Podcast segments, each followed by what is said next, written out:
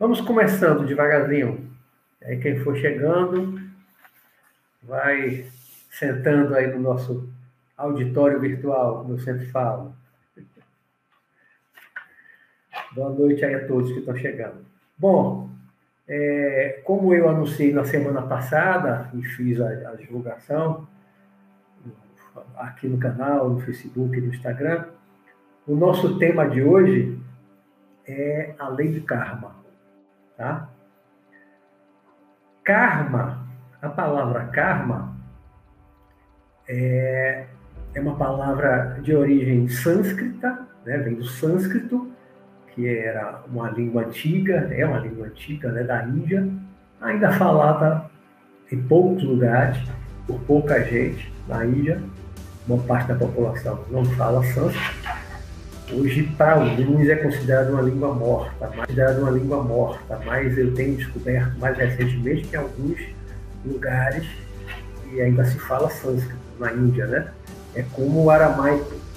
Quando eu assisti aquele filme de Mel Gibson, A Paixão de Cristo, é, e lendo e pesquisando também algumas coisas na época do filme, comentando inclusive o filme em revista, eu descobri que tem uma região do Iraque que se fala sânscrito, ou que se fala sânscrito, se fala aramaico. Né? No Iraque ainda tem gente que fala aramaico. Na verdade, sempre li ouvi dizer que aramaico também é uma língua morta. É, no entanto, o aramaico ainda é falado numa região do Iraque. Né? O aramaico foi uma língua numa boa área dali da, da antiga Suméria, Mesopotâmia, aquela região. Então, até hoje no Iraque ainda tem gente que fala aramaico, em uma, uma pequena região. Pequena região. Boa noite a todos, vamos sentando. Então, o karma, a palavra karma vem do sânscrito. Karma já é portuguesado, né? A gente escreve às vezes com K, com C, eu botei com K aí, mas eu escrevo com C também, tanto faz. Né? Porque é uma palavra que já foi portuguesada, com C a palavra karma é, portuguesada por vocês também está certa. Karma eu vejo mais em livros antigos, ainda fala do karma com K, mas português mesmo acho que se usa mais o karma é, com C. Além, além do karma, é, ela também é conhecida como lei de causa e efeito ou lei de ação e reação. Né?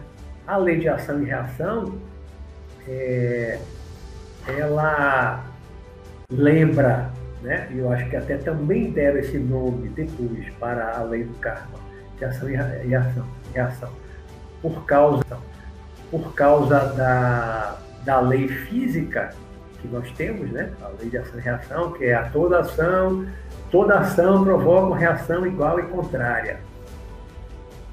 Isso já dá uma noção, quando você pensar nisso como karma, Toda ação provoca uma reação igual e contrária. Lembra até um pouco a pena de italiano. Olho por olho, dente por dente. Cortou a, a mão tem direito de cortar a mão de quem cortou antes. Tá. Né? A ação e reação. A gente vai falar aqui da, da, da lei de italiano, mas toda ação provoca uma reação. Né? Ainda que não seja igual e contrária, isso aí é física, física é uma coisa muito material. Né? A lei do karma não é uma coisa material, a lei do karma é uma coisa muito mais complexa, muito mais sutil, com muitas nuances. Ela nem sempre é, nem sempre é tão bem compreendida da sua complexidade, né? Os resgates kármicos e tantas coisas. Mas falar em ação e reação, lei de ação e reação, existe até um livro psicografado por Chico Xavier, teoria de Espírito André que é Ação e Reação. Uma daquelas obras daquela série que começa com o Nosso Lar, que eu já falei muito em outros programas, tem um livro que é Ação e Reação, que fala muito dessa questão. Né? E a lei de causa e efeito também, como é, também é chamada a lei do karma como lei de causa e efeito, e é lógico que para todo efeito tem que ter uma causa.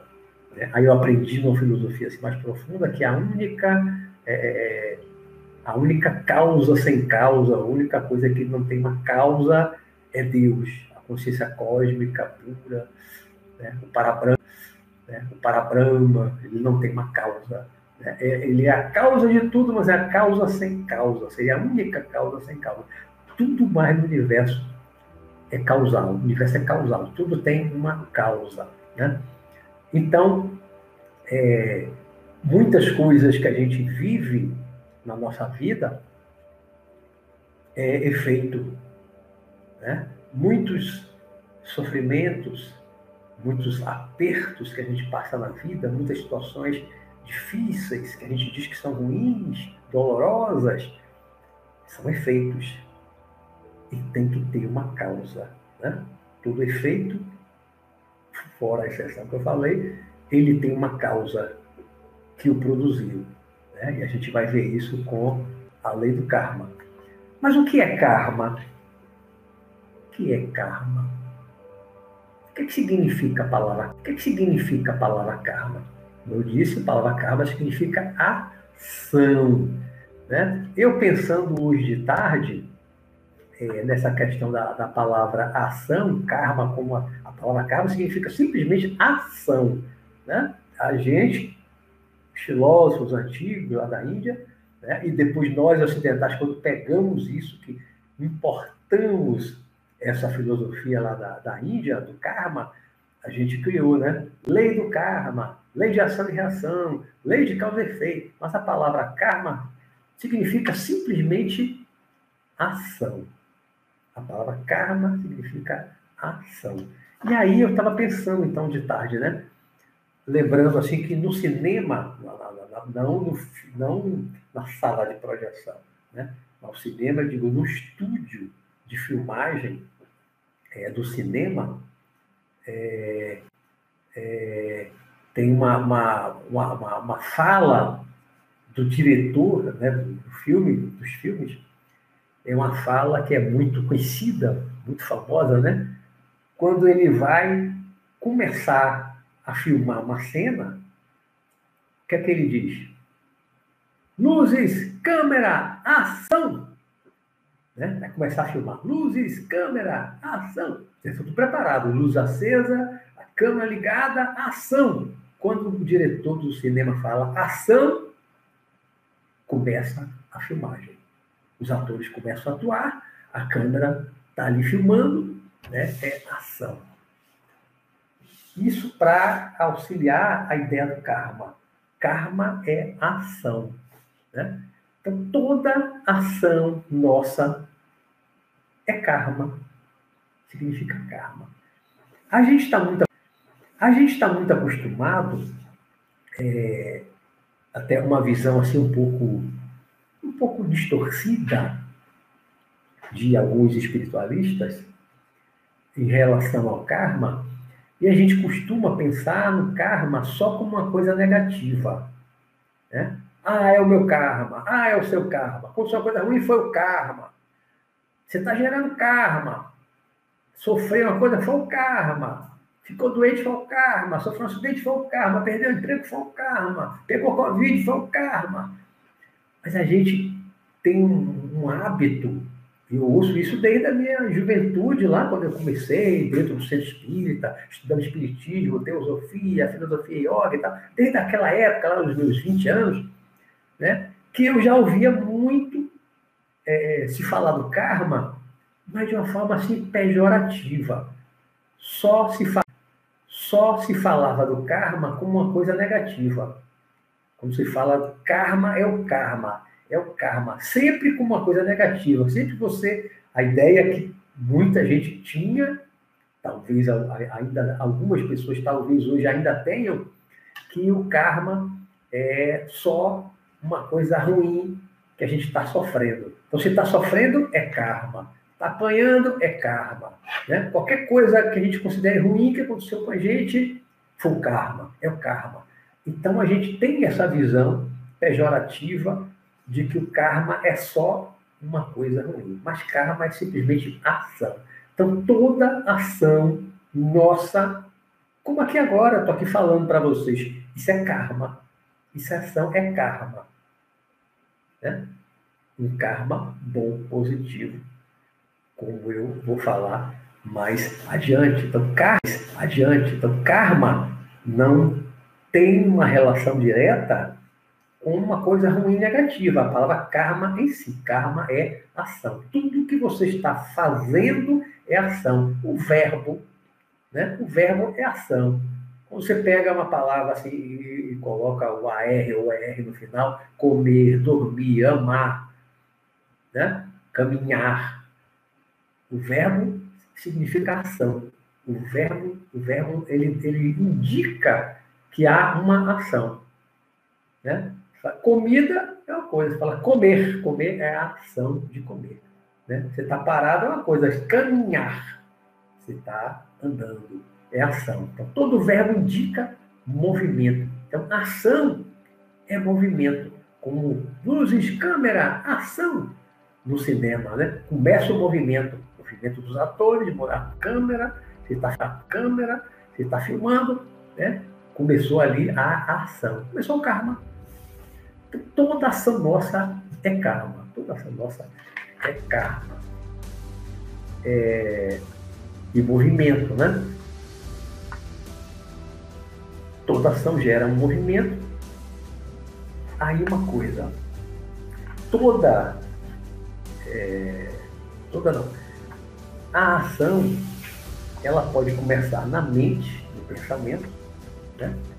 Grande parte das vezes antes da gente agir em ação, a gente pensa, a gente planeja, muitas vezes, né? nem sempre, mas muitas vezes. Você pensa em fazer uma coisa, você constrói primeiro na sua mente, o mundo das ideias está na sua mente, no seu cérebro, você pensa, você analisa, você tá, e depois você vai tá, e depois você vai para uma ação concreta no mundo material, no mundo físico. Se você olhar para um edifício alto, aquilo começou na cabeça, na mente de alguém, de um arquiteto, de um projetista, né? talvez de um engenheiro. Né? E grande parte daquela obra passou pela cabeça do engenheiro, do arquiteto, do mestre de obra, do pedreiro. Todo mundo também mentalizou, né? porque quem botou o tijolo botou lá o cimento e juntou, grudou lá tijolo no outro que levantou a parede, os pedreiros, eles também pensaram antes de agir, antes de concretizar aquela obra. Né? Então, muitas ações começam na nossa mente, tá? E a importância de pensar bem antes de agir. Né? Pensar bem antes de agir, para agir com consciência, não agir por impulso, não agir por impulso e muitas vezes é, agir de forma errada, equivocada, produzir mal para outras pessoas. Se a gente não pensa, é, né, a ação vai ser impensada, né? a concretização da ação, como eu disse, no mundo físico, ela pode ser impulsiva, impensada e gerar consequências ruins para os outros e pela ação de reação, ação reação, pela lei de causa e efeito, por lei do karma, né? esse resultado danoso, esse dano, esse prejuízo, a dor que você causou ao outro vai acabar voltando para você. Eu, muitas vezes, quando eu penso em lei de ação e reação, ou lei do karma, é, eu lembro do bumerangue. Não sei se todo mundo sabe que é um bumerangue, né? Um bumerangue, né? Um de madeira ele é assim, é arqueado, né? você joga um bumerangue, ele sai rodando, ele vai longe, ele dá uma volta assim meio elíptica e ele volta para sua mão. Volta para você. Você lança, ele dá uma volta enorme, demora e volta para sua mão. Karma, ação, ação e reação, causa e efeito, é mais ou menos como um bumerangue comparação assim, bem material, bem palpável, como um bumerangue. A ação que você produz, quando você age, concretiza aquela ação no mundo material, no mundo das relações sociais, quando você produz uma ação qualquer, seja boa ou ruim, indistintamente, é como você jogar um bumerangue. Então, aquela sua ação vai, vai, vai, vai, vai, vai, vai, vai, vai, vai. Em algum momento, pode ser nesta vida, pode ser em outra vida futura, na próxima, pode ser daqui a duas, cinco, dez encarnações, aquele bumerangue, aquele efeito da causa que você produziu, aquela reação da ação sua vai voltar para você. É um bumerangue.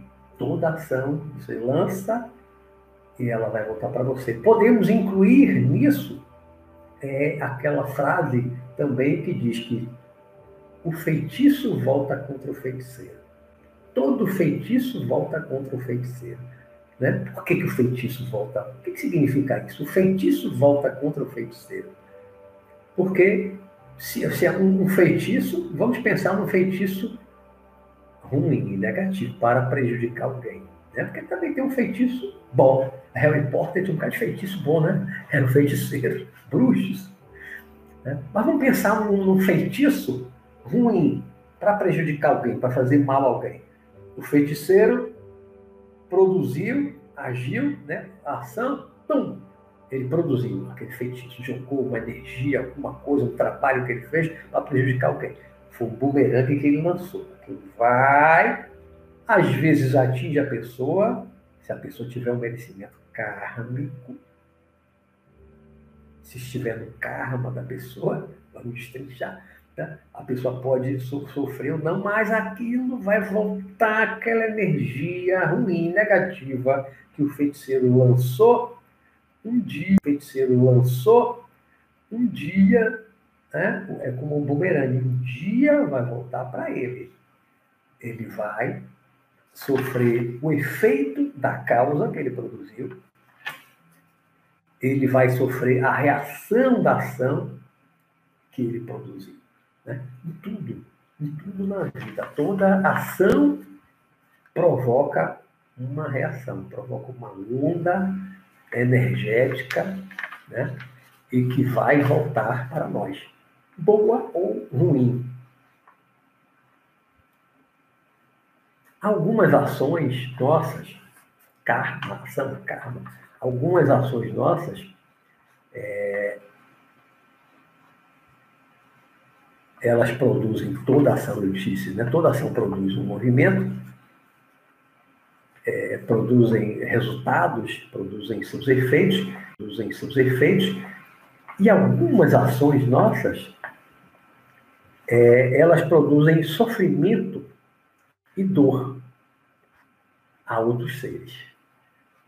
E é aí que entra o problema e que, que levou muita gente, desde o passado, a falar de karma apenas como uma coisa ruim negativa, né? Como eu falei no início, está sofrendo é o karma, ou está sofrendo, esse é o karma. É, isso é meu karma. Eu não consigo passar no vestibular, é meu karma. Eu não consigo passar no concurso, é meu karma. Não estou conseguindo emprego, é meu karma. Né? O, o falar para o outro, é, isso é o karma, isso é o seu karma. Né? Mas, como eu disse, karma não é só uma coisa é, negativa. Mas, é, algumas ações praticadas por nós, elas produzem, sofrimento, produzem sofrimento e dor a outros seres. E isso gera uma reação, logicamente, né? É,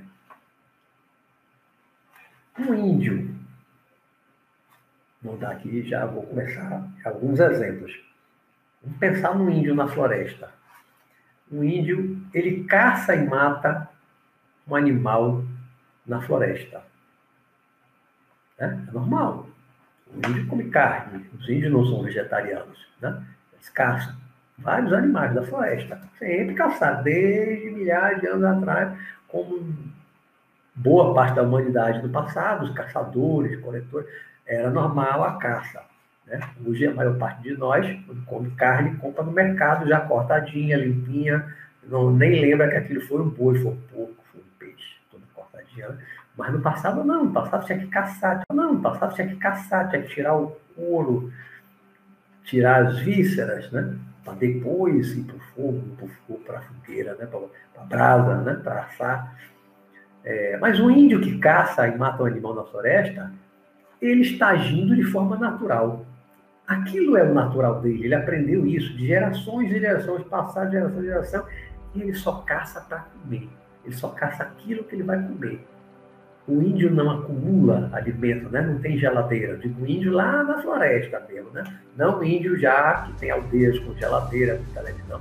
Não, mas o índio lá na floresta, ele caça só aquilo que a aldeia precisa, né? Os índios saem para caçar, é, é a comida do dia.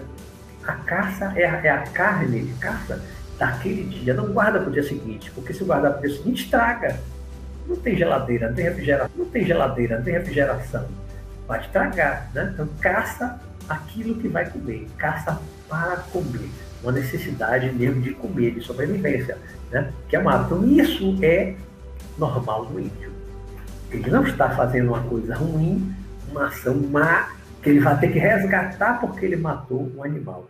Da mesma forma que uma, as leoas que caçam lá a zebra e matam e comem também não estão gerando karma. Né? É, é a lei da selva, como se diz, né? É a lei da natureza, faz parte da natureza. Na natureza, animais herbívoros e animais carnívoros. Carnívoros comem outros animais. Os herbívoros comem capim, comem planta. Né? Mas os carnívoros, grande parte, os felinos, todos e muitos outros, né? comem carne. Isso faz parte da natureza. O homem primitivo também, quando o homem começou, a humanidade começou, foi comendo carne. E até hoje comeu carne. E até hoje, grande parte da humanidade né, come carne. Então, para isso, para o índio, isso é natural. Né? Ele matar o animal para comer. Um homem da cidade, que é chamado de civilizado, né? nem todos são civilizados, nem todos que vão cidade são civilizados, né? mas já civilizar, a civilização, a cidade nasceu civilização, até porque civilização vem de cidade, de citismo. Né? Um homem civilizado, aí outro exemplo, para comparar com um índio com seu ato natural. Um homem civilizado que viaja para caçar por esporte, quem tem dinheiro vai para a África, vai para o safari lá caçar. Né? Por esporte. Vai, vai, vai caçar por esporte, vai matar por esporte, vai matar animais por esporte. Né? Normalmente não come a caça, por exemplo, ele mata, ele mata, você vai caçar um elefante, mata um elefante, não vai comer a carne do elefante. Mata lá uma série de animais. Na, um pouco mais antigamente, em alguns países e tinha aquele hábito de, de caçar, cortar a cabeça dos animais e botar na parede, botava lá, né? A, a, a cabeça dos animais. Né? Já, em filmes antigos a gente vê muito.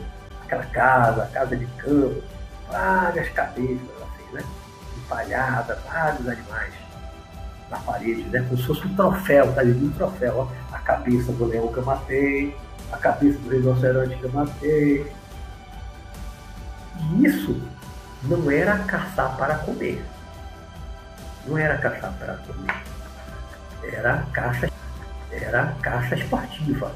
Então, o homem que ainda caça apenas por esporte, não vai comer a carne do animal só por prazer de matar, né? por vaidade, o ego, né? que ele é bom de tiro, ele é bom de bom caçador, né?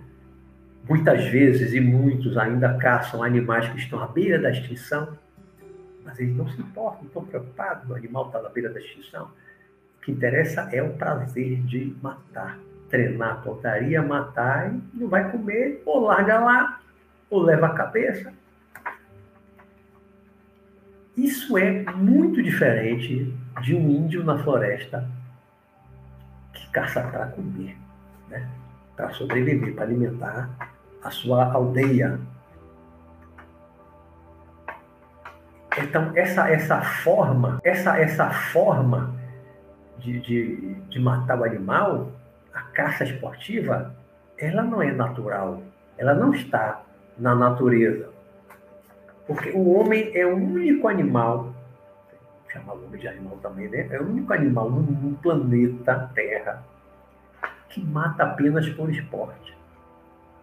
Nunca ouvi dizer, e eu desde a minha adolescência eu adorava assistir é, aqueles programas, documentários sobre o mundo animal, sempre gostei, sempre gostei de, de, de ver como é a vida no mundo animal. Eu nunca vi um animal que caçasse apenas pelo prazer de matar, matar-se apenas pelo prazer de matar sem comer. O animal, ele caça para comer. Ele caça e come. Ele pode até não comer a caça toda. Às vezes o bicho é muito grande para ele, mas ele, a família dele ali, come e larga ainda alguma coisa na carcaça, larga ainda alguma coisa na carcaça, né? Mas só mata, só caça e só mata para comer. Como o índio também, né? Então, é, é, o, o, o, o caçador por esporte, que mata por esporte o animal, ele está produzindo um karma, essa sua ação que é karma, né? Ele está produzindo um karma que vai gerar, por exemplo, é, eu já ouvi história assim, história em literatura espiritualista, de uma pessoa que ia passando pela rua, recebeu uma bala perdida e morreu. Como hoje em dia acontece no Brasil, né? Vira e mexe, a gente vê na televisão, telejornal. São Paulo, Rio, principalmente Rio de Janeiro, né? Teve uma bala perdida no morro, né? Troca de tiro entre traficantes, troca de tiro entre traficantes, traficante com polícia. Aí alguém, aqui está dentro de casa, leva uma bala perdida e morre. Então eu li uma vez, muitos anos atrás, em um livro espiritualista, dizendo, é, contando a história de uma pessoa né, que morreu assim, sem entender, morreu sem entender por que, que tinha morrido naquele momento com uma bala perdida. Não foi assassinado intencionalmente, alguém chegou para ele, atirou e matou. Não, foi uma bala perdida de algum tiroteio, ele levou a bala perdida e morreu. Aí por quê? Aí foi, foi entender. Aí foram ver o passado dele, voltar ao passado dele. Vão ver que ele foi um caçador foi um grande caçador. Matou muitos animais apenas por esporte, apenas por diversão. Né? Aí lá numa outra vida, ele sofreu a lei do retorno, né? a causa e efeito, a ação e reação, ou lei do karma. Ele teve que ter esse resgate. Ele recebeu uma bala perdida e morreu. Os animais, pense lá, a gente vê no daquele filme, né? O coitado do viadinho tá lá no mato, tá? todo tranquilo, procurando alguma coisa para comer, de repente leva um tiro, não sabe de onde veio, pum, e morre. Quantos animais morrem assim? Nas selvas, nas florestas, né? Leva uma bala, como se fosse uma bala perdida, ele não sabe quem atirou nele. Ele não viu o caçador. O caçador está escondido, está camuflado. Né? No animal, leva uma bala perdida e morre. Ele não sabe porque está morrendo. Ele não fez nada para morrer, morrendo. Ele não fez nada para morrer. É um inocente. Tá? Então, muitas vezes, alguém que leva uma bala perdida, e aí eu vou falar mais, mais na frente, que ninguém sofre inocente. É uma frase que eu via muito na reunião mediúnica que eu participei durante muitos, muitos anos em um centro espírita, e que o nosso coordenador, o professor Walter Porto, o grande mestre, espírita, né, durante muitos anos, ele falava muito isso nas, nas doutrinações dos espíritos, na mediúnica. Ele falava muito: ninguém sofre inocente. Ninguém sofre inocente. Quantas vezes o espírito vem reclamando, xingando, bradando, porque sofreu isso, sofreu aquilo, quer vingança, quer vingança, quer vingança, mas não lembra do passado, não lembra do que fez. E muitos não querem nem ver. Né? Muitas vezes tem que ver meio que a força faz uma regressão, vê, bota uma tela na frente, bota uma tela na frente, e eu já cansei de fazer isso mediúnica. Fiz muito isso também. Aprendi com o professor Walter, fiz muito reunião mediúnica. Vai ver, precisa ver, você precisa ver. Aí pedi a Deus, botava às vezes a mão na testa do médico, tudo na frente, e, aí ele vê. Né? Então aí o, a pessoa que morreu lá da bala perdida, de repente vai ver na frente uma tela, ele lá caçando, matando quando isso se não matou o ser humano mesmo, né? sem nenhum motivo, sem nada. Mas eu li uma história dessa que a pessoa morreu, levou uma bala perdida. Ninguém teve intenção de atirar nele. Uma bala perdida. Um animal, coitado, inocente na floresta que leva uma bala perdida. E às vezes tem um caçador que só quer se divertir, só está lá, só treinando, tira o alvo né, no coitado do animal. Não é para comer. Né? Então o karma do índio não é igual. Não é igual. O índio não está fazendo mal em caçar para comer. Né? O caçador, esportista, sim. Em nossas vidas, é, nós produzimos ação o tempo todo. Nós produzimos ação. Estamos agindo né, o tempo todo. Muitas vezes na cabeça e depois da cabeça vai para a prática, para a concretização. Então nós estamos agindo o tempo todo em nossa vida, né? produzindo ação o tempo todo, produzindo karma o tempo todo. Produzindo karma, porque ação, como eu disse no início, ação é karma. Então, toda ação é karma. Então nós estamos agindo o tempo todo, estamos produzindo karma o tempo todo. Agora não quer dizer que ele seja só negativo. E aí é que eu vou falar agora. Né? Então você tem um karma bom, um karma bom, um karma positivo, você tem um karma ruim, um karma negativo. Né? Você tem as duas coisas, você tem uma ação boa, você tem uma ação má. Né? Um exemplo de karma bom, positivo. A pessoa que trabalha, por exemplo, protegendo animais de rua, acolhendo cães, gatos, né? alimentando, cuidando, tratando ser um karma bom. As pessoas que fazem isso né, têm generosidade na alma, têm compaixão pelos animais, acolhem né, os animais de rua, cuidam, tratam, depois procuram alguém que vai adotar e tal. Faz isso por generosidade, porque tem um coração grande, tem um sentimento, né, é, é um amor, é compaixão e amor pelos animais que ele não conhece pega animais feridos na rua, doentes, é, o pelo já caiu quase todo, foi atropelado, está na rua mancando, e leva para casa ou cria uma ONG, uma organização para cuidar desses animais. Isso é um karma bom positivo, né? que vai gerar um efeito positivo, futuro, diversas coisas boas que poderão acontecer naquela, na vida daquela pessoa, que pode ser na mesma vida em que ela fez esse trabalho de, de, de, assistência, de cuidado dos animais, como pode ser uma outra vida, pode vir numa, numa condição boa, favorável para alguma coisa, né? Porque toda ação provoca uma reação, igual ao contrário, tudo provoca uma reação, igual ao contrário, tudo causa, provoca um efeito. Se a ação é boa, se o karma é bom, como esse exemplo, coisas boas vão acontecer na vida dessa pessoa. Não quer dizer que a pessoa vá fazer já pensando em receber depois. Né? Não é isso. Porque quem tem já a compaixão desenvolvida, pensa nisso. Pensa. Não faz pensando numa recompensa futura. Faz por amor. Por amor aos animais. Né? Agora, um exemplo de um karma é,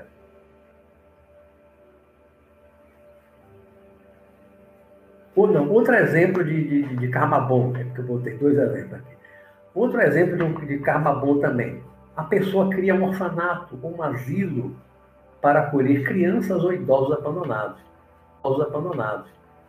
Né? Semelhante ao que é, cria uma organização, leva para casa os cachorros, gatos de rua, né? às vezes outros tipos de animais também, mas mais comum na cidade é cachorro e gato né? de rua.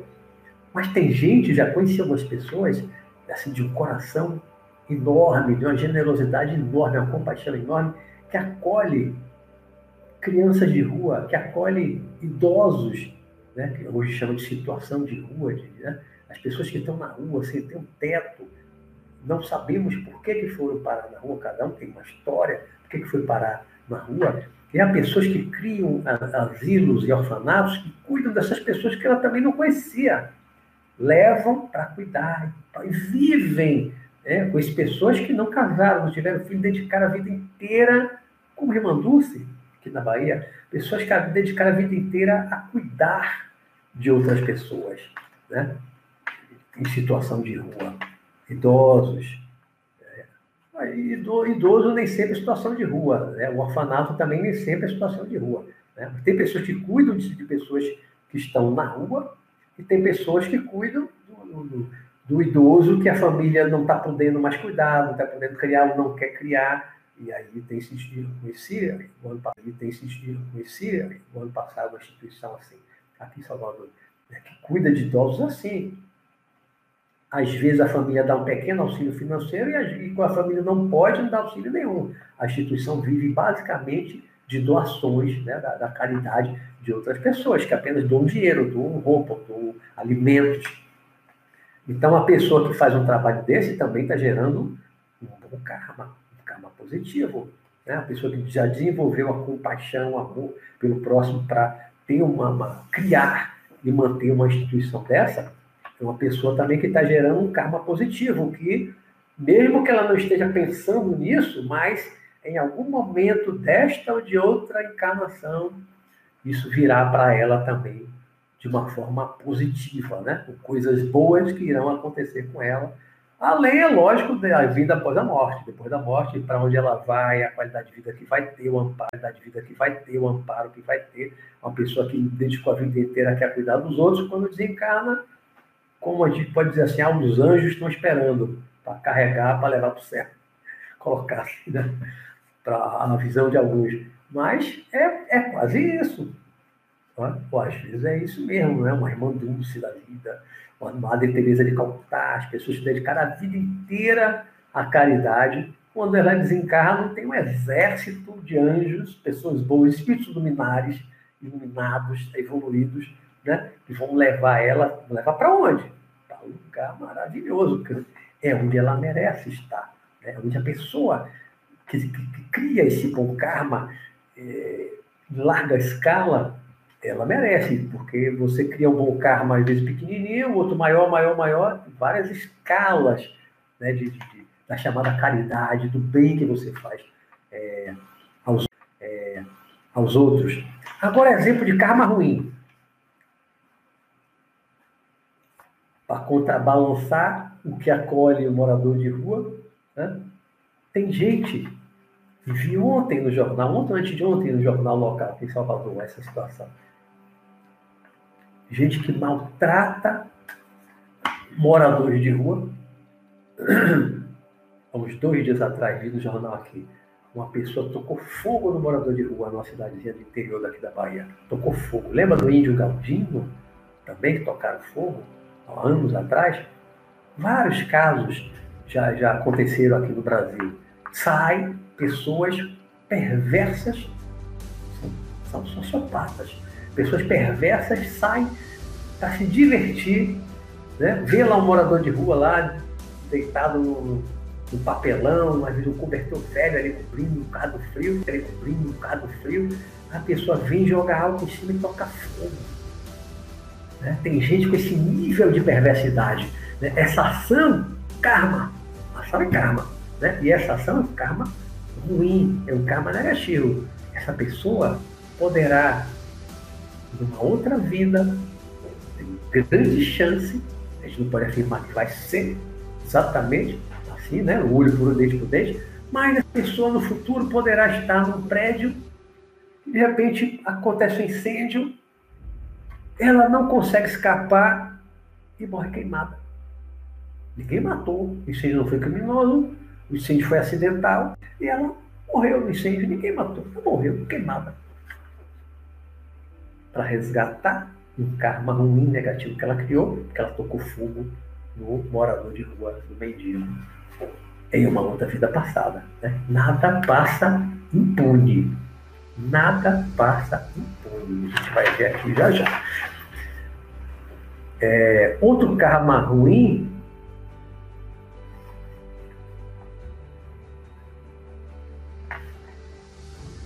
servidores públicos, no sentido mais amplo possível, né? em qualquer esfera, municípios, estados, na União né, Federal, União Federal, que desviam dinheiro público. Isso não acontece no Brasil, né? Mas em outros países, no Brasil não tem, né? Ninguém devia dinheiro público no Brasil, né? Ninguém devia dinheiro público no Brasil, né? Aqui não tem isso. Aqui, parece, né? É o que mais tem, não sei se o país tem tanto. Né? E esse, esse dinheiro desviado seria utilizado para saúde, para educação, para segurança pública. O pior de tudo é quando é para saúde, como a gente está vendo agora muito na pandemia, né? Muitos casos aí sendo apurados, investigados de dinheiro desviado, né? superfaturamento outras coisas mais. Dinheiro que era para os hospitais, para cuidar da pandemia, dinheiro desviado. Então, esses, todos esses agentes públicos, servidores públicos no sentido mais amplo possível, que agem dessa forma, com desonestidade, para ganhar dinheiro além do seu salário, que muitas vezes já é bom, já é digno. Esses servidores estão criando um karma ruim, né? Estão criando um karma ruim. Um karma ruim. Estão desviando dinheiro público que era da saúde, que era da educação. O que, é que essas pessoas, se a, gente for, a gente for pensar como julgador, o que é que essa pessoa merece passar em uma outra vida? E se a gente pensar nessa vida, cadeia, condenação, cadeia. Mas muitos conseguem escapar da justiça, fogem do país, fazem plástica, mudam de nome, muitos escapam né, da, da barra da justiça. Mas, como diz o ditado, a justiça divina tarda, mas não falha. Você faz aqui aqui você vai pagar, aqui você vai resgatar em algum momento. Pode ser na próxima vida ou depois da outra. Em algum momento você vai sofrer as consequências. Você vai ter problema e dificuldade, problema e dificuldade financeira, pode nascer pobre, num país muito pobre que não tem a condição de ninguém lhe ajudar e você vai passar fome porque você, numa vida passada, você desviou muito dinheiro público, que era da saúde, que era do auxílio emergencial lá do pobre, que... e outras coisas mais. Né? Vai morar, vai viver num lugar que não tem hospital, que não tem saúde pública, porque numa vida anterior você desviou dinheiro que era no hospital público para o pobre. Tudo isso vai gerar uma consequência. Toda ação provoca uma reação igual contrária toda causa vai ter um efeito. Né? Então, todas essas ações ruins, elas gerarão fatalmente uma consequência ruim. Provocou dor ao outro, vai sofrer alguma coisa. Vai sofrer alguma coisa. A não ser que essa pessoa, que essa pessoa que produziu esse karma ruim evolua muito, depois ela uma espécie de compensação, ela faça muito bem a muita gente, ela pode ter um resgate atenuado, pode, como se fosse uma pergunta, uma troca. Né? Ela fez muita gente sofrer, mas depois ela vai, em outra vida, vai ajudar muita gente para poder compensar o mal que fez. Né? Como dizia Jesus, o amor cobre a multidão de pecados. Mas o amor não só em teoria, o amor na prática, na ação né, na ação, concretizar esse amor, ajudando lá o próximo. Pode compensar realmente o mal feito anteriormente.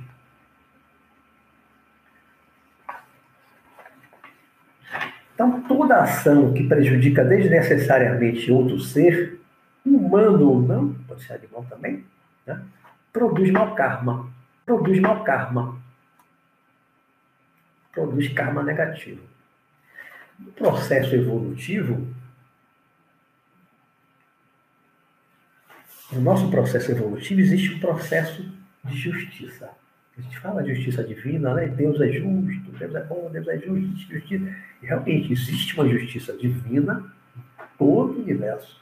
Existe uma justiça divina. E dentro dessa, dessa lei de justiça, nenhum crime passa impune muita gente consegue ficar impune de crimes praticados aqui, nesse mundo, nessa vida, na sociedade. muita gente consegue ficar impune. Comete vários tipos de crime, se esconde, né? O crime demora tanto de apurar, de, de apurar, de, o processo demora tanto, cai na prescrição, que eu acho uma coisa terrível, tinha que acabar, prescrição penal. Só comete um crime, mas for um crime mais leve, com poucos anos prescreveu, acabou. O juiz não pode punir mais, a justiça não pode punir mais, porque caiu na prescrição. É, mas é a lei brasileira, está na lei, né? O juiz é obrigado. Caiu naquele prazo de prescrição, o juiz é obrigado a declarar a prescrição e acaba o poder do, do Estado juiz de punir. Não pode punir mais, acabou. Prescreveu. Então, você comete um crime aqui, você escapa da barra da justiça. Né? Mas da justiça divina não escapa, não. Não, não escapa, não. Muitas vezes sofre as consequências após a morte no mundo espiritual. A gente viu em outros programas, né? vai para o umbral, desce para as trevas, vai sofrer. Né? A gente falou em outros programas, mas a gente falou em outros programas mais atrás. E muitas vezes, em uma outra vida, em uma outra encarnação, mais na frente, aquele bumerangue com aquela ação ruim, danosa, prejudicial, que causou dor e sofrimento a outros, aquele bumerangue com aquela ação. Vai dar uma volta, às vezes ela volta daqui a uma vida, duas vidas, três vidas, três encarnações lá na frente. Pum! Muitas vezes nós estamos hoje sofrendo as consequências. E eu, eu, eu posso falar isso por mim, de coisa minha, do passado que eu conheço né?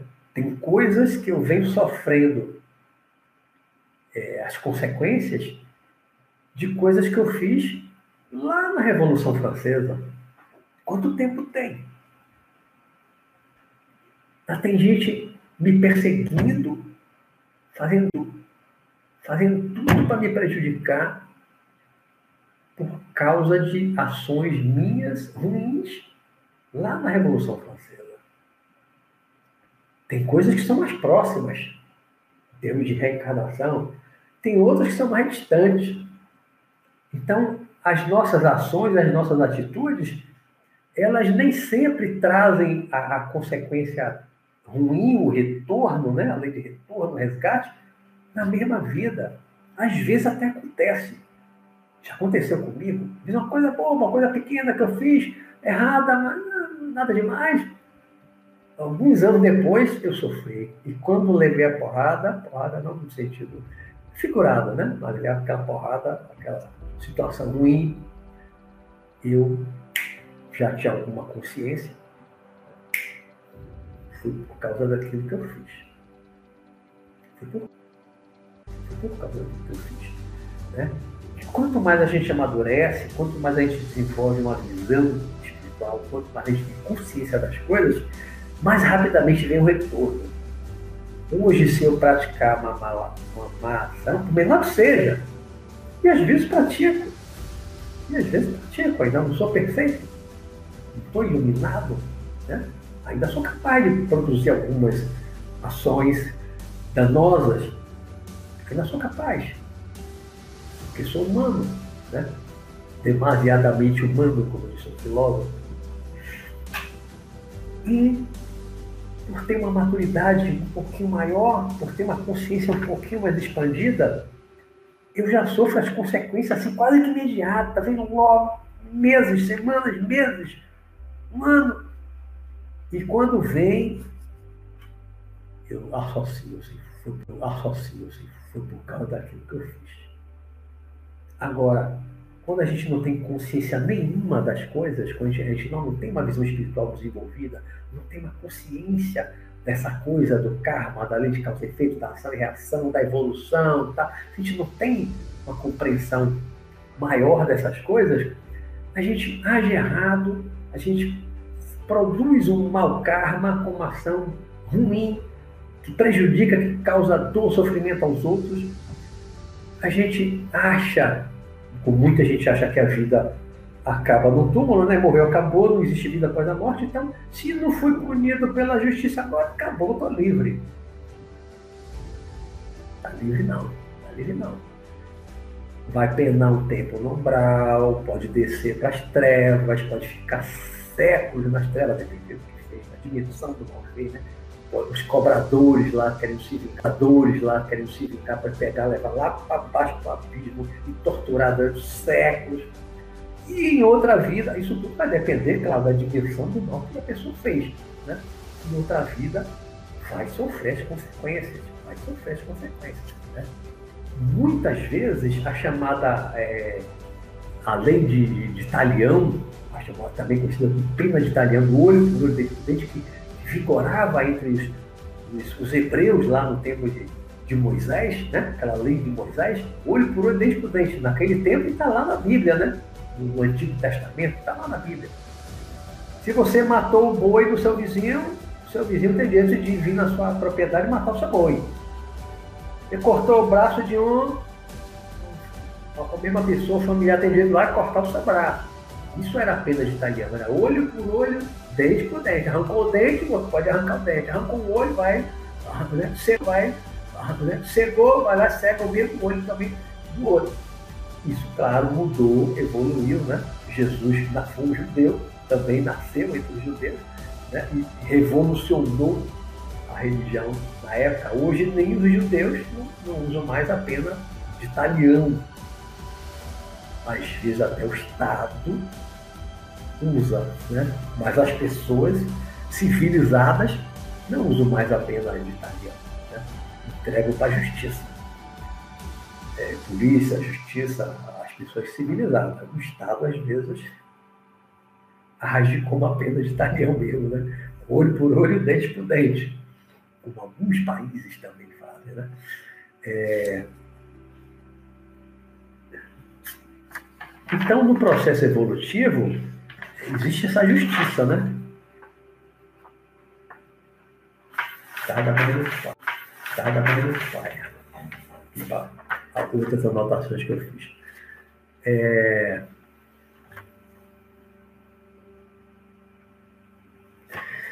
Ah, uma corrente espiritualista, salvo engano, é, algum livro que eu li teosófico, né, da teosofia, não teologia, teosofia, não lembro agora qual dos livros, eu li muitos livros lá dos meus 20, 20 e poucos anos, um desses livros falava dos senhores dos senhor, é, senhores do karma. Senhores do karma.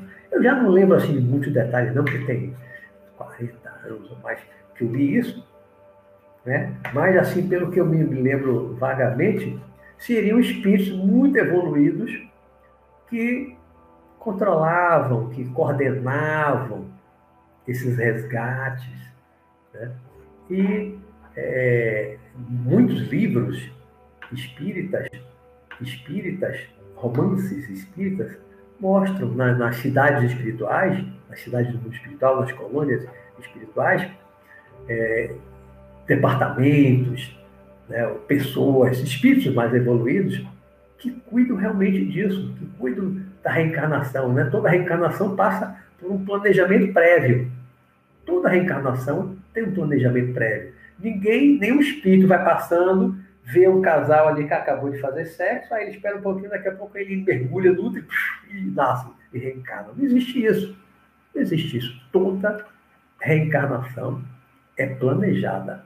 Toda é planejada.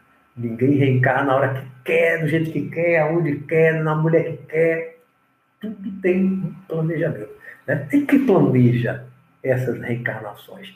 São grupos de espíritos mais evoluídos, que têm uma consciência maior, que vão analisar o caso, analisar o caso, quando a pessoa quer reencarnar, vai analisar o caso daquela pessoa, vai ver as necessidades evolutivas daquela pessoa, vai ver o passado daquela pessoa, vai ver os resgates que aquela pessoa precisa fazer, é, precisa passar, né, como, como experiências de aprendizado para evoluir, né? Como alguns diziam antigamente, a dor é uma benção. Já vi muito isso que nem todo mundo consegue entender. Como é que a dor é uma benção? Né? Nem todo mundo consegue entender isso. Como é que a dor é uma benção? Porque a dor, ela nos desperta. É a dor que muitas vezes desperta o espírito. Né? Muitas vezes só prazer, prazer, prazer, prazer, a gente fica inebriado no prazer e não cresce, não evolui. Fica só buscando prazer, prazer, prazer, e muitas vezes a dor, o sofrimento, a dureza da vida, as dificuldades da vida. São essas situações, são essas situações problemas que fazem com que a gente amadureça mais, que a gente cresça mais espiritualmente, né? Aí, nesse sentido que alguns antigos espíritas eu vi, a dor é uma bênção, a dor é uma bênção. Como é que a dor é uma bênção? Quem está sentindo a dor, muitas vezes não consegue entender, mas numa visão mais profunda espiritual, uma visão espiritual, realmente a dor é uma bênção. A dor é uma bênção para a evolução do, do ser.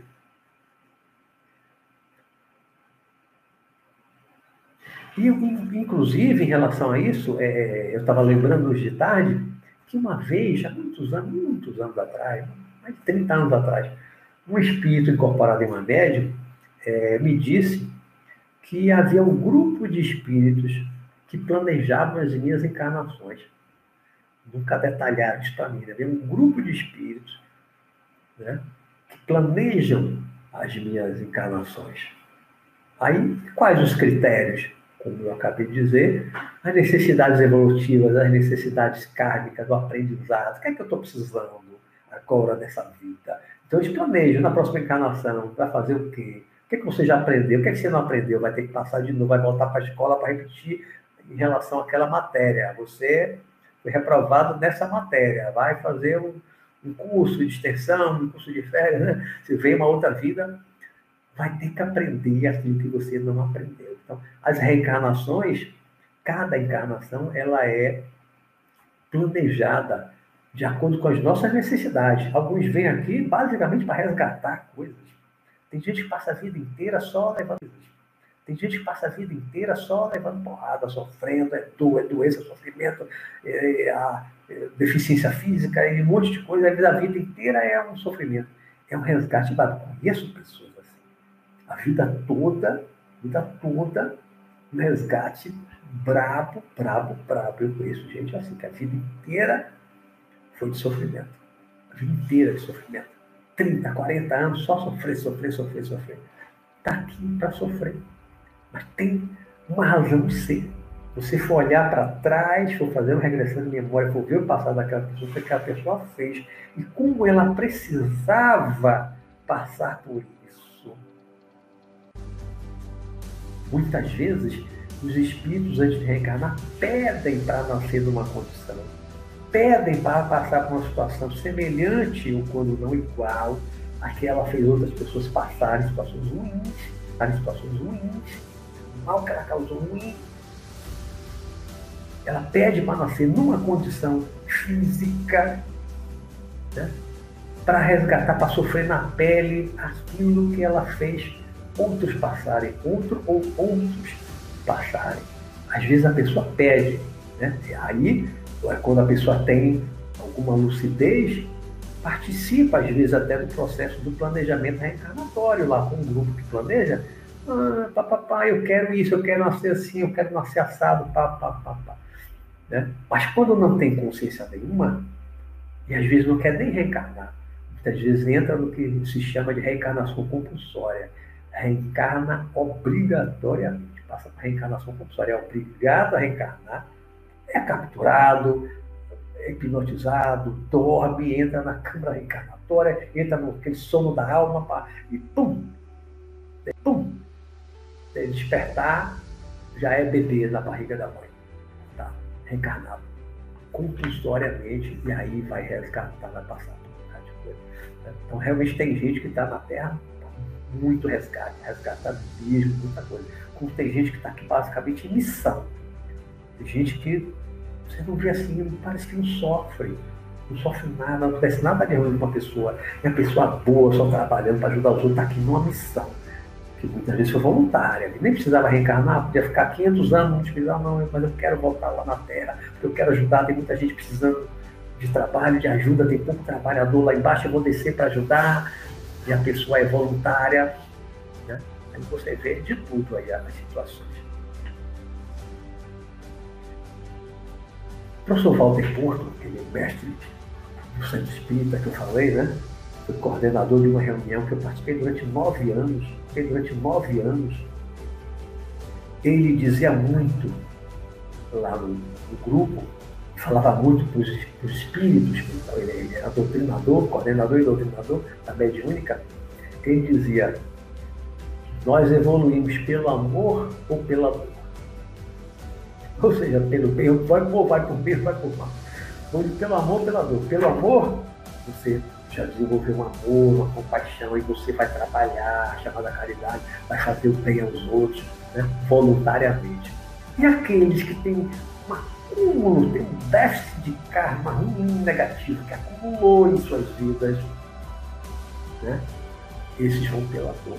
Ainda precisam, não, não despertaram por si próprios, aí vão precisar de resgates, muitas vezes muito dolorosos, aqueles resgates bravos mesmo, é pela dor. Aí vai pela dor. Aí vai despertar, vai evoluir pela dor. E às vezes a pessoa que vem realmente uma encarnação muito ruim, muito complicada, muito dolorosa, quando a pessoa desencarna e depois aí vai lembrar do passado, do que fez, e vê agora e vai fazer uma análise e tudo, vê com bons olhos, vê como foi bom todo o sofrimento que ela passou na última encarnação. Que ela merecia passar, que ela viu o que ela fez de mal para outras pessoas antes, em outras vidas. Né? E ela precisava sentir na pele, porque muitas vezes, quando você sente na pele, sabe aquele, aquele, aquele que diz pimenta nos olhos dos outros é refresco? Muitas vezes a gente faz um mal a pessoa não se dá conta, não tem consciência do mal que está fazendo, do quanto está fazendo outro sofrer. Muitas vezes a gente não tem consciência. A gente só desperta, só toma consciência quando sofre aquela mesma coisa. Pela lei do retorno, pela causa e efeito, pela ação e reação. Quando a gente sofre aquela mesma coisa, aí pimenta nos olhos do outro é refresco, né? Aí dói, dói, aí a gente vê quanto dói. Aí como a gente sentiu, percebeu, se deu conta de que dói mesmo, né?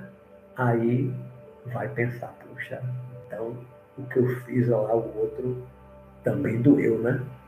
Eu estava errado, eu fui errado. Eu fiz o outro sofrer um bocado.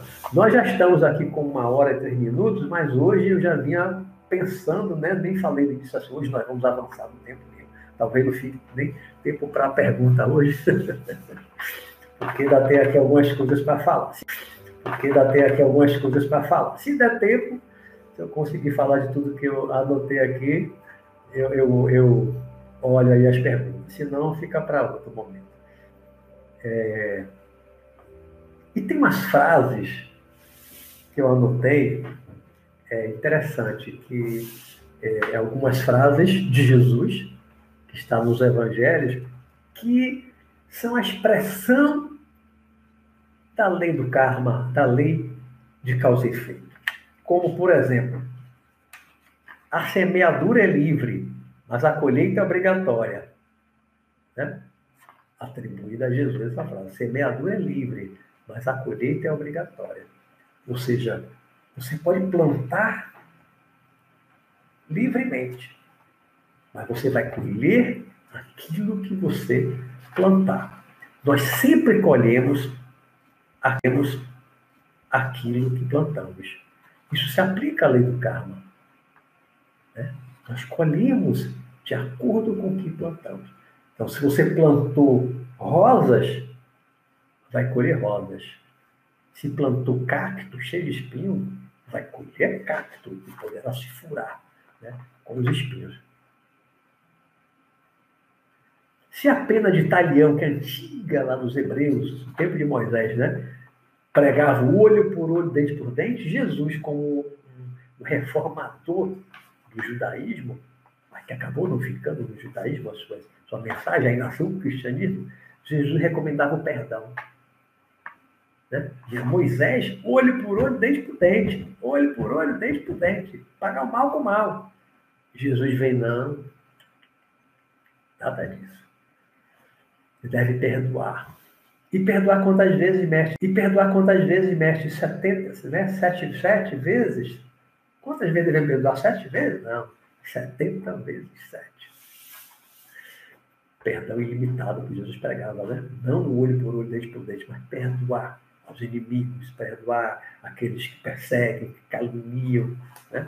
Uma das coisas mais fortes na, na mensagem de Jesus era o perdão. Olho por olho é vingança. Olho por olho nada mais é do que vingança. Não é justiça, é vingança. Né? Alguém cortou meu braço, não, vou, vou cortar o braço dele também, isso é vingança. Isso não é justiça.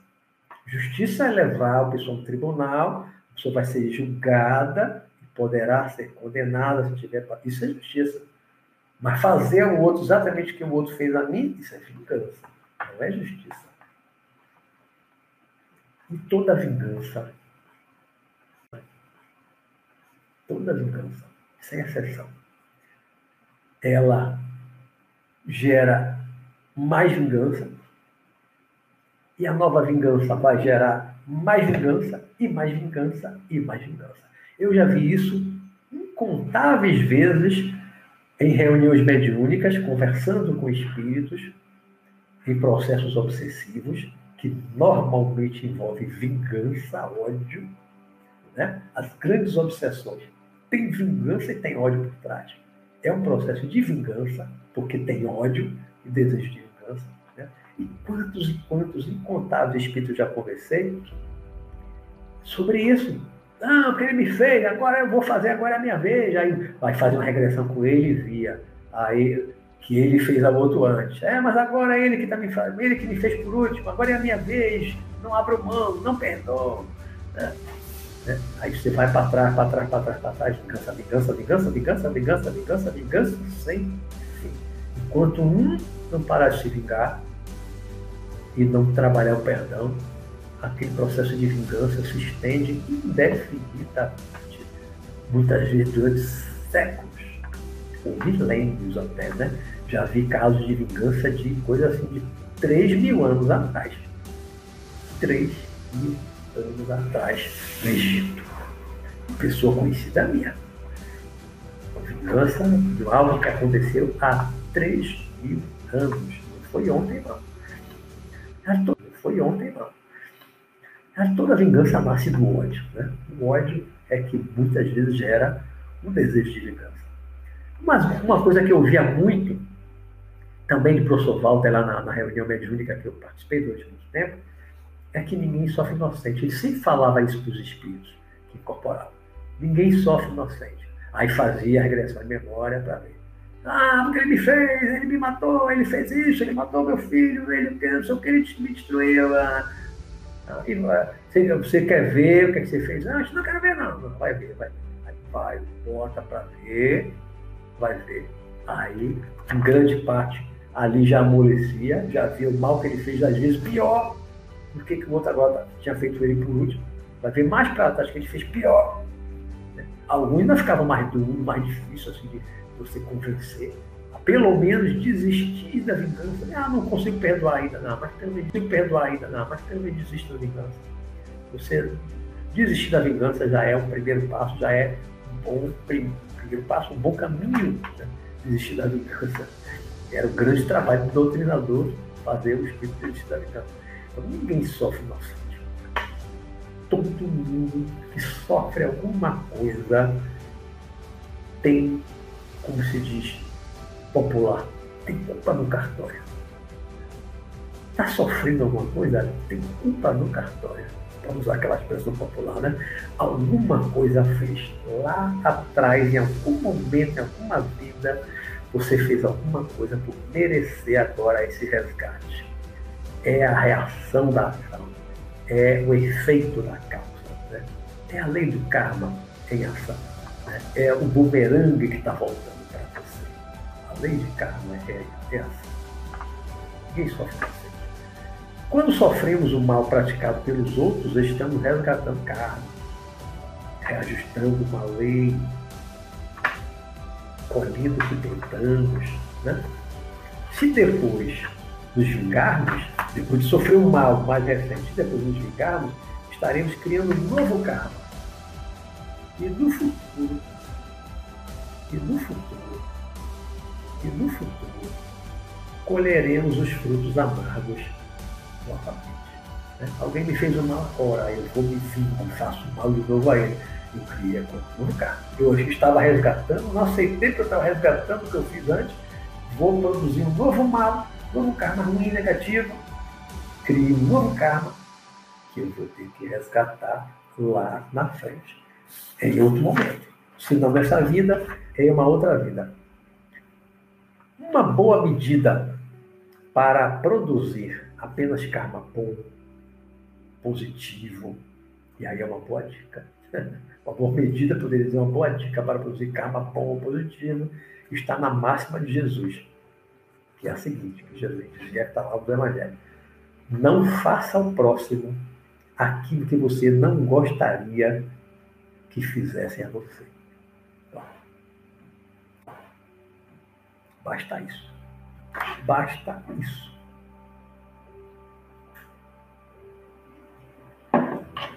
Se você colocar como máxima na sua vida, tá, sempre se lembrar disso.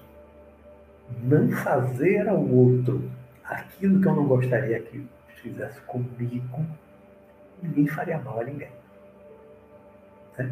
Só fazer ao outro aquilo que eu gostaria que fizesse comigo todo mundo só agiria corretamente, honestamente, todo mundo só faria o bem, todo mundo só ajudaria. Né? É uma máxima fantástica que a gente deveria usar. Só fazer aquilo que gostaria que fizesse. Não fazer nunca aquilo que não gostaria. Porque pimenta nos olhos dos outros é refresco.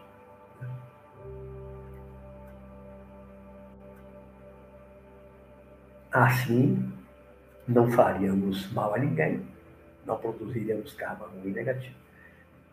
Se apenas plantarmos flores, jamais colheremos cactos cheios de espinhos. Então, tudo depende da gente plantar, tudo depende das nossas atitudes, das nossas ações ao longo das nossas vidas. Né? Vamos colher sempre aquilo que plantamos. Mas estamos aprendendo com nossas ações, com todas elas, boas e más, estamos aprendendo sempre. Mesmo aquelas que nos trarão dor e sofrimento futuro.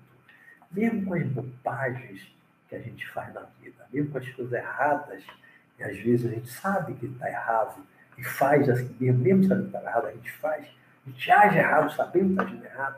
Mas mesmo com esses erros, mesmo com essas coisas que a gente faz, mesmo com essas coisas que a gente faz de errado, nós estamos aprendendo. Tudo é aprendizado. Tudo é aprendizado. Tudo na vida é aprendizado. Meu pai dizia muito essa frase: errar é humano, mas perseverar no erro é burrice. Né? O pai dizia isso. Errar é humano, todo mundo erra, todo ser humano erra, errar é, é humano. Porém, perseverar no erro, continuar repetindo o erro, o mesmo erro, aí é burrice. Né? E muitas vezes nós somos burros, repetimos. Muitas vezes nós repetimos os mesmos erros, não só na mesma vida, mas em outras vidas. A gente volta, comete os mesmos erros, vem de novo em outra vida, comete os mesmos erros, vem de novo em outra vida, comete o mesmo erro. Mas um dia se cansa de apanhar, de levar porrada, daquele resgate, né, da dor, daquelas. vem na miséria, vem com deficiência física, vem com um monte de problema, né? que são os resgates kármicos. E tudo isso vai lapidando o espírito, vai lapidando o espírito, vai lapidando o espírito, na fase da meio da porrada, para usar uma expressão, né? apanhando, apanhando, apanhando, apanhando. Mas a gente aprende, acaba aprendendo, um dia cansa disso e começa a agir corretamente. E um dia começa a agir corretamente. Então é importante que a gente seja honesto, sempre, o máximo possível honesto, máximo possível honesto, tudo na vida, éticos. Sejamos éticos em tudo na vida. Tudo que a gente faça, ser honesto, ser ético.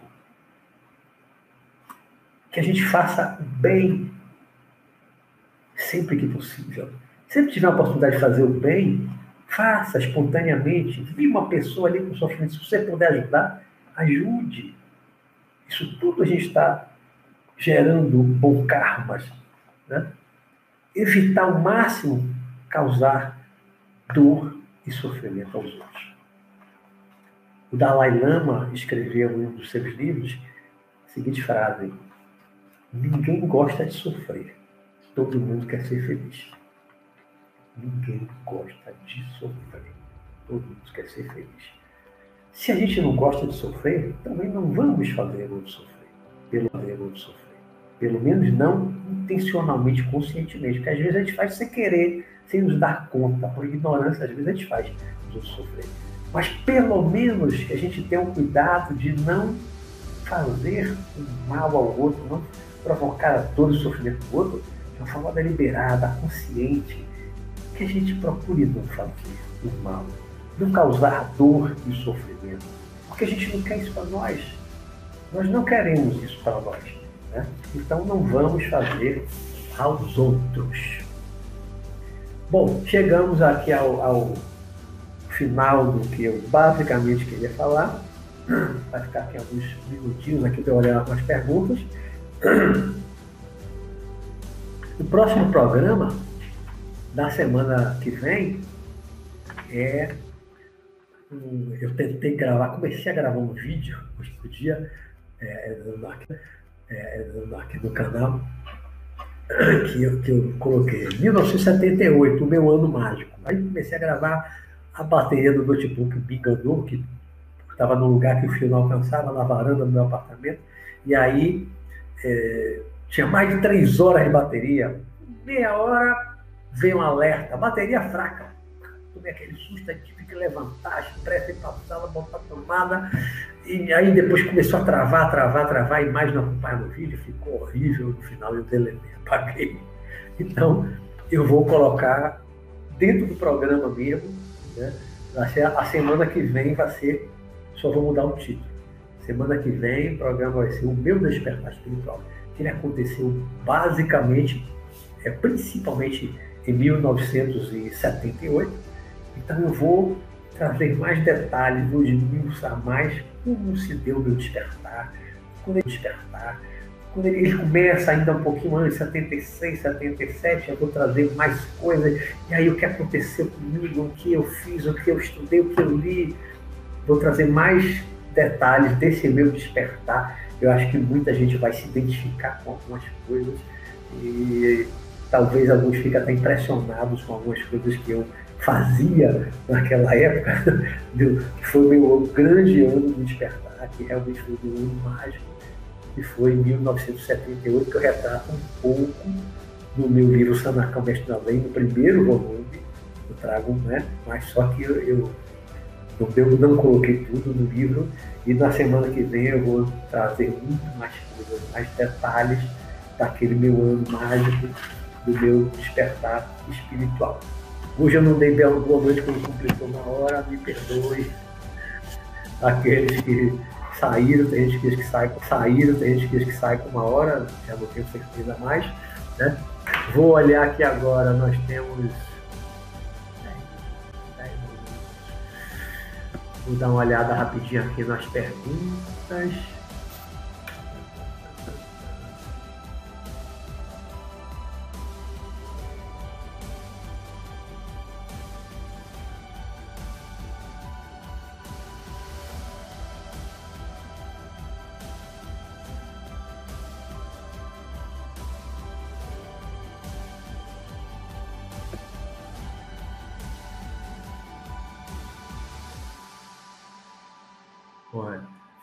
Comentário aqui, não é, não é uma pergunta, é um comentário do Cláudio Mendes, bem, bem semelhante ao que eu falei. Karma não é uma matemática exata, também não é uma matemática exata, né? Não é como a lei de Italiana, não é muito prudente, não é muito prudente. Causas provocam efeitos, mas não necessariamente da mesma maneira, mas não ficará nada fora dessa lei divina. Exatamente. Não quer dizer que você é, matou uma pessoa, assassinou uma pessoa numa vida, na outra você vai ser assassinado. Isso aí seria a pena de italiano. Primeiro porque aquela pessoa que você assassinou pode lhe perdoar. Pode ser uma pessoa evoluída que lhe perdoou, não vai buscar vingança. Né? E necessariamente você não tem que ser assassinado por outra pessoa. Você pode evoluir, mudar, se arrepender e fazer um bocado de bem, fazer um bocado de coisa boa na vida e não ser assassinado. Não precisa passar exatamente por aquela experiência, exatamente o que você fez. Porque você é aquela história de evoluir pelo amor, pela dor. Né? Se não evoluiu, se não tomou consciência, se não se arrependeu, pode ser assassinado. Ser assassinado. Vai levar uma bala perdida, ou vai morrer num acidente de carro que um ferro vai entrar lá no gato, parecido com um tiro que deu, uma fechada que deu no outro. Né? Mas pode não passar por isso. Ou pode sofrer um acidente, perder um dedinho, aliviou, amenizou aquele, aquele karma da, da, da violência pelo bem que você fez, pela, pela evolução que você conseguiu produzir. Então, realmente não é, não é matemática. Você não vai sofrer exatamente aquilo que você fez outro sofrer. Pode ser amenizado, tem atenuante, é com a nossa lei, a nossa justiça terrena. Né? Não tem atenuantes e agravantes? Né? Na lei divina, aí da lei do karma, lei de causa e efeito, também tem atenuantes e agravantes. Não tem, às vezes você comete um crime e vai pagar em prestação de serviço à sociedade, não vai ficar nem atrás das grades. Se isso já existe nas leis terrenas, que são muito mais imperfeitas do que a lei divina, muito mais imperfeitas do que a lei divina, né? na lei divina, então, se leva muitas coisas em, em consideração.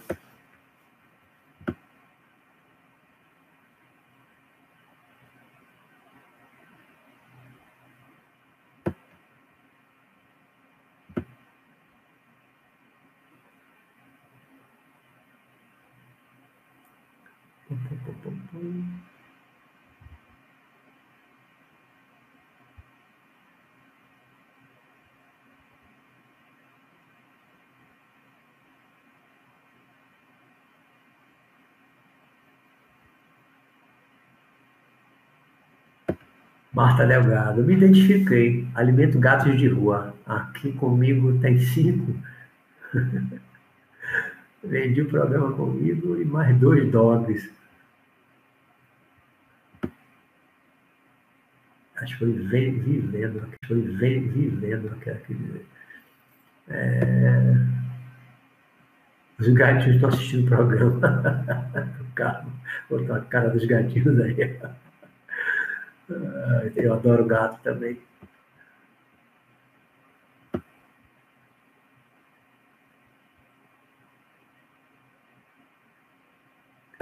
Cáulio Mendes diz, de vez em quando, uma sacudidela kármica se faz necessária, concorda. É dolorida, mas é saudável. Faz pensar e leva a pessoa a novos rumos. Perfeito, perfeito. Exatamente isso. Cláudio, perfeito. Então, o universo pergunta: se o espírito reencarna em uma região de muita violência, a chance desse espírito se desviar para o mal não seria maior? Isso seria uma prova para a evolução? Eu penso que sim, entendo isso como uma prova. Como uma prova. Você vê o seguinte do universo. Uma coisa que eu digo há muitos e muitos anos. Se você pegar qualquer daquelas favelas mais violentas, mais perigosas do Rio de Janeiro, que são as mais famosas do Brasil, né, que aparecem mais na, na, na televisão, né, mais violenta. Que percentual da população ali vive no crime, se perdeu, se desviou e vive no crime? Não chega a 5%. Não chega a 5%. Tem quantas favelas tem no Rio? Tem 100 mil habitantes, 200 mil habitantes. Vamos pensar numa né? uma comunidade, como chama, 100 mil habitantes. Se fosse 10%, seria 10 mil criminosos naquela favela. Não tem 10 mil criminosos. Nenhuma favela dessa com 100 mil habitantes não tem 10 mil criminosos. Não tem. 5 mil seria 5 mil habitantes. 5 mil criminosos, 5%. Seria 5 mil criminosos. Também não tem. Né? Então, tem. Né? Então, o percentual das pessoas, principalmente dos jovens, dos adolescentes, até algumas crianças que entram para o crime, que se perderam nesse meio, é um percentual pequeno. A maioria é composta de pessoas honestas, trabalhadoras, sai dali, desce o morro, pega ônibus, pega trem, em alguns lugares, né? pega trem, pega ônibus para chegar no trabalho, para ganhar um salário mínimo, e mesmo assim não entra para o crime, não vira um traficante mesmo tendo nascido na diversidade, tendo nascido na pobreza, num lugar difícil, num lugar violento, muitas vezes dominado por, por facções criminosas, principalmente do tráfico de drogas, mas nem todo mundo se perde, nem todo mundo se corrompe, nem todo mundo se desvia já do crime. E muitas vezes está ali, é um resgate, e ao mesmo tempo é uma aprovação, uma prova. Às vezes você já foi criminoso em outra vida, e você é colocado naquela situação para você é colocado naquela situação para você resistir a todo o arrastamento do crime, da violência, para você resistir e ser um cidadão de bem, ser um cidadão honesto, um cidadão ético. E a maioria é. E a maioria é. Infelizmente, às vezes com, com aquele meio ambiente controlado por criminosos. É, infelizmente, né? É a realidade ainda de alguns lugares do Brasil. É triste. Tem gente que nasce na riqueza ou na classe média e vai para o crime. Né?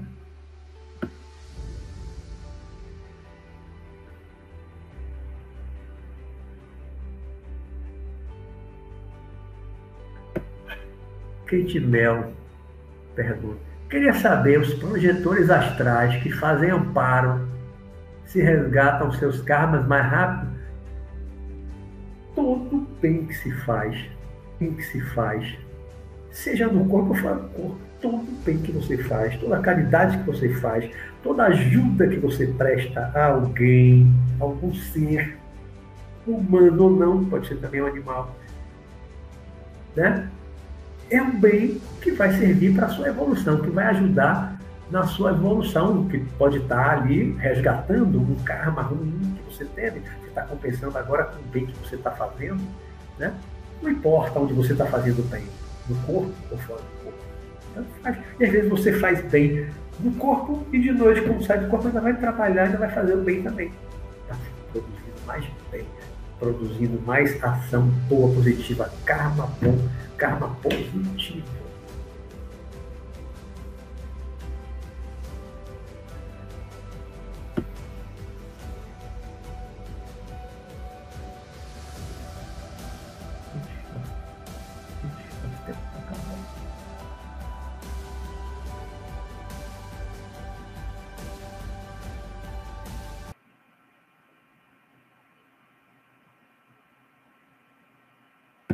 Vou ver essa última pergunta aqui da Alex Azevedo. Lei de causa e efeito. Lei de causa e efeito, ninguém sofre sem merecer. Isso significa que devemos sofrer sem reagir qualquer situação hostil causada por terceiro? Não, não é isso. Não quer dizer isso. Né? Há situações que você tem que reagir, né? você tem que evitar. Não quer dizer que você vai aceitar passivamente tudo. Né? Quando você tem que, que, passar por um resgate, por exemplo, você tem que sofrer um acidente, aí você não pode fazer nada. Se você tiver que levar uma bala perdida, você não pode fazer nada. Você está na rua, a vida está delicada e a bala chega lá. Pegar uma doença, pegar o Covid, às você está dentro, pegar o Covid, às você está dentro de casa. Está dentro de casa, tem, tem gente, eu estou vendo gente, até familiar agora, uma pessoa que não sai de casa, sai raramente e pega Covid e pega a Covid. Né? E tem gente trabalhando todo dia, pegando ônibus lotado para trabalhar, de balcão, atendendo gente em várias lojas, em vários lugares, e não pegou Covid até agora. Quase um ano de Covid. E o outro dentro de casa pega. Quando tem que acontecer, a gente não escapa. Né? Agora, se é uma coisa que a gente pode evitar, que pode reagir, não há nenhum problema, a gente deve reagir, né? deve evitar e deve reagir. Né? Você vê que um adulto está abusando sexualmente de uma criança. Se você tomar conhecimento, você vai dizer, não, é o karma da criança, ele tem que resgatar isso, porque deve ter feito isso, porque deve ter feito isso no passado. Não, de jeito nenhum, você tem que denunciar. Ligar para a polícia, procurar a polícia denunciar. Se você puder reagir na hora, fazer alguma coisa para impedir, fazer. É um exemplo. Né? Não, não, vou, não vou fazer nada porque é o karma. A pessoa está na rua passando fome, não, não vou dar uma ajuda porque é o karma, ele está ali, tem que ser mendigo, tem que passar fome mesmo. O cachorro foi atropelado, está ali na rua, coitado, sofrendo, não vou fazer nada não, porque é o karma dele. Então, a gente tem que fazer sempre aquilo que é certo, né? o que é bom, o que é justo. Bom, gente, nosso tempo infelizmente se esgotou. Me perdoe aí que eu avancei mais no tempo. Eu ainda tinha aqui várias perguntas, mas não vai dar para responder todas, não. Depois eu vou olhar. Eu sempre leio depois as perguntas, depois que eu vou assistir o vídeo, amanhã ou depois, eu assisto e vejo as perguntas. Às vezes eu pego algumas perguntas e tento colocar dentro do tema assim, do, do próximo programa. Tá? Não vou abusar de vocês, já são já temos uma hora e 31 minutos. Então, vamos ficando por aqui. Semana que vem, se Deus quiser, a gente volta para falar um pouquinho do meu despertar espiritual, de repente pode é, incentivar, inspirar algumas pessoas com algumas coisas que eu fiz naquela época, naquele período. Tá bom? Então, uma boa noite para todos vocês. Boa noite para todos vocês. Obrigado pela paciência de escutar esse tempo todo. Até a próxima semana, Deus quiser. Tenha uma ótima noite. Bons sonhos, né? Sejam sempre honestos, éticos. Não façam aos outros aquilo que vocês não gostariam que os outros fizessem a você. Faça sempre o bem. Se não puder fazer o bem, não faça o mal. Seja pelo menos neutro, no mínimo seja neutro. Não faça nunca o mal, porque o mal vai voltar para você como o bumerangue que eu coloquei aqui na nossa fala, tá certo?